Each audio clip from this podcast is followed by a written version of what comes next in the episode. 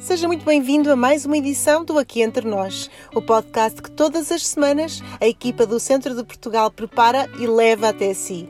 A primeira convidada de hoje é a Filipa Chatillon, autora do blog Contos Alfacinhas. A Filipa foi convidada a redescobrir o magnífico território da Beira Baixa e neste depoimento fala-nos das paisagens que viu, das histórias que ouviu, das experiências que sentiu e das receitas que provou. Vamos ouvi-la? Olá, meu nome é Filipe Chation e sou autora do blog de viagens Contos Alfacinhas. Acabo de voltar de uma road trip pela Beira Baixa e é precisamente este território que vos venho recomendar, porque acho uma zona apaixonante com vestígios de milhões de anos para descobrir. Podemos começar, por exemplo, por Penha Garcia, onde vemos os fósseis gerados pela deslocação dos trilobites. Acho incrível perceber como aquelas montanhas de hoje eram o fundo do mar há milhões de anos. Foi aqui, da vontade de preservar e valorizar este património geológico, que surgiu o Geoparque Naturtejo, o primeiro geoparque reconhecido pela Unesco em Portugal e que se estende hoje em dia por uma área de 5 mil km, englobando vários concelhos da Beira Baixa. De Penha Garcia, e porque falamos deste antigo mar, podemos ir até Monsanto, que se destaca na paisagem como o Monte Ilha, que é. Aqui, mais uma vez, podemos apreciar a influência da geologia na história das aldeias, ao ver as enormes pedras graníticas, os barrocais, fazem parte das próprias construções, para além de se destacarem na montanha em si, ao mesmo tempo destacando-se e integrando-se na paisagem. A Idanha Velha, podemos aprender que uma pequena aldeia pode esconder uma grande história, ao descobrir que era uma metrópole no tempo dos romanos e visigodos. E podemos provar receitas inspiradas precisamente nos romanos. A chefe Maria Caldeira de Souza estuda e prepara uh, estas receitas, baseadas no receituário da Pício, usando produtos da região, um almoço no seu restaurante na Casa da, Casa da Velha Fonte é uma experiência imperdível e deliciosa. No Conselho de Oleiros, são inúmeras as caminhadas que podemos fazer na natureza, com uma rede de trilhos bem marcados e cuidados. Por exemplo, o trilho da Georrota do Orvalho combina muito bem a paisagem natural e rural. Passa por vários geomonumentos, poças, ribeiras e cascatas, onde a mais impressionante é mesmo a cascata da Fraga da Água Alta. Ainda até ao rio que dá nome ao Geoparque, podemos admirar as portas do Ródão, no Rio Tejo, em Vila Velha de Ródão. Aqui, um passeio de barco permite-nos perceber melhor os meandros ribeirinhos e a imponência das escarpas que servem de base a muitas aves rupícolas, como os abutres, águias e sonhas negras. É mesmo incrível estar no rio e ver estas aves a circular nas correntes térmicas por cima de nós a voar.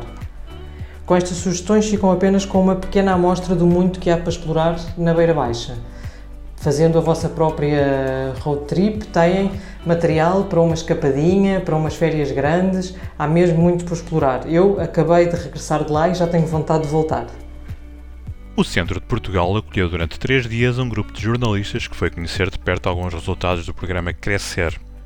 Este programa transfronteiriço nasceu com o objetivo de criar redes de cooperação empresarial em ambientes rurais na zona da Raia. As empresas mais pequenas, nomeadamente dos setores agroalimentar gourmet e do setor turístico, foram as mais beneficiadas pelo programa que foi apoiado por fundos comunitários. Os jornalistas tiveram a oportunidade de descobrir alguns encantos dos territórios das comunidades intermunicipais Beiras e Serra da Estrela e Beira Baixa, territórios de fronteira que estão no centro da Ibéria e que têm vindo a reunir condições para criar produtos turísticos sustentáveis, inovadores e de qualidade, capazes de atrair jovens e talentos para estes territórios.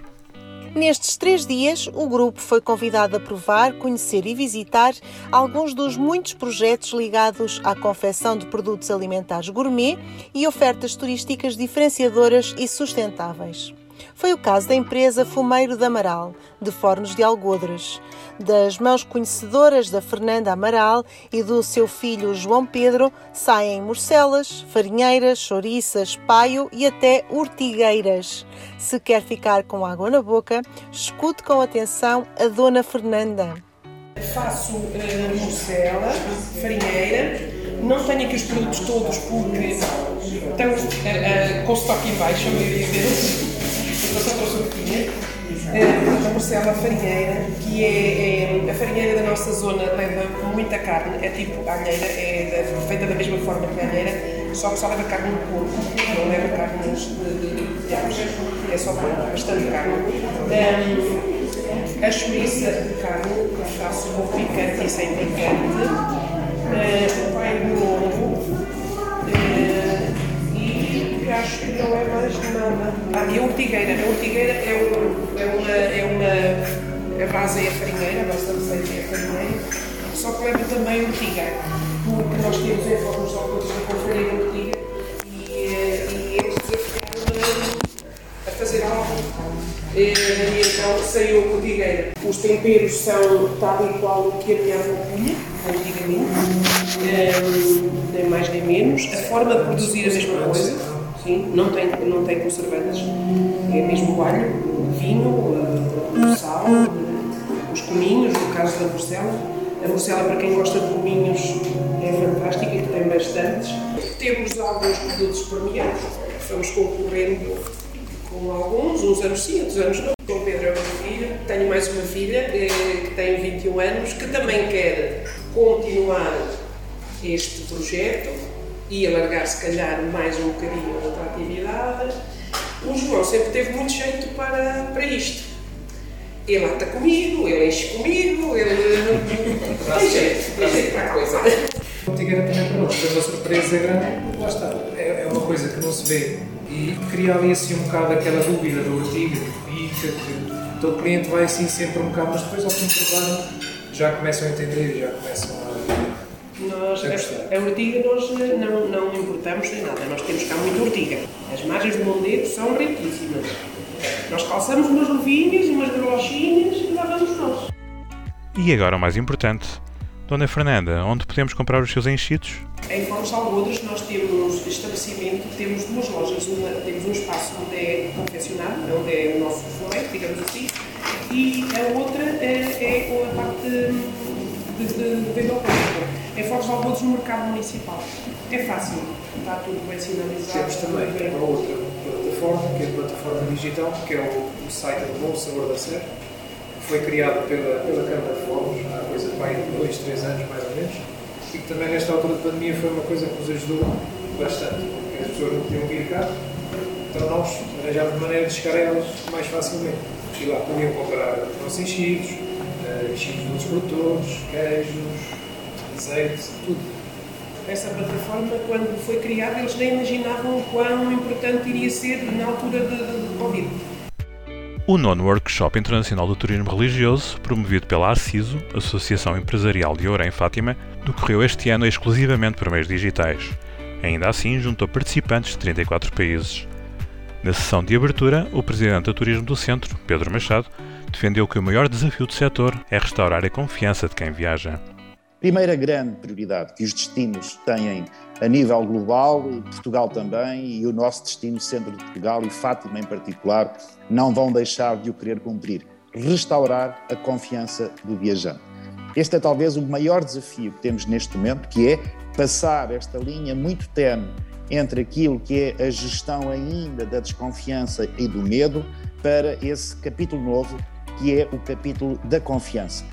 Fátima tem todas as condições, o Centro de Portugal hoje reúne todas as condições pelo conjunto das medidas que já adotou, mas também porque verdadeiramente as nossas unidades hoteleiras, o nosso destino, os nossos museus, tudo aquilo que faz parte do, daquilo que é a oferta turística do Centro de Portugal, desde a primeira hora que cumpre todos os requisitos para podermos receber em segurança todos aqueles que nos quiserem vir visitar e ficar, mas mais do que isso, daquilo que é hoje um conjunto de procedimentos que fez com que tivéssemos elevados índices de segurança em relação àquilo que são a presença dos nossos turistas nas nossas unidades e por isso este primeiro princípio é absolutamente essencial para podermos restaurar esta confiança, para podermos ter aquilo que é verdadeiramente turistas nacionais e estrangeiros, neste caso muitos deles estrangeiros, a visitarem Portugal e neste caso concreto Fátima e tudo aquilo que está associado ao turismo religioso em Portugal. Esperamos que tenha gostado desta edição do Aqui Entre Nós. Obrigada por nos acompanhar. Estamos à sua espera na próxima semana. Até lá, venha conhecer a região pelos seus próprios olhos e provar os produtos que fazem a delícia de todos os visitantes. Turismo Centro de Portugal, um país dentro do país.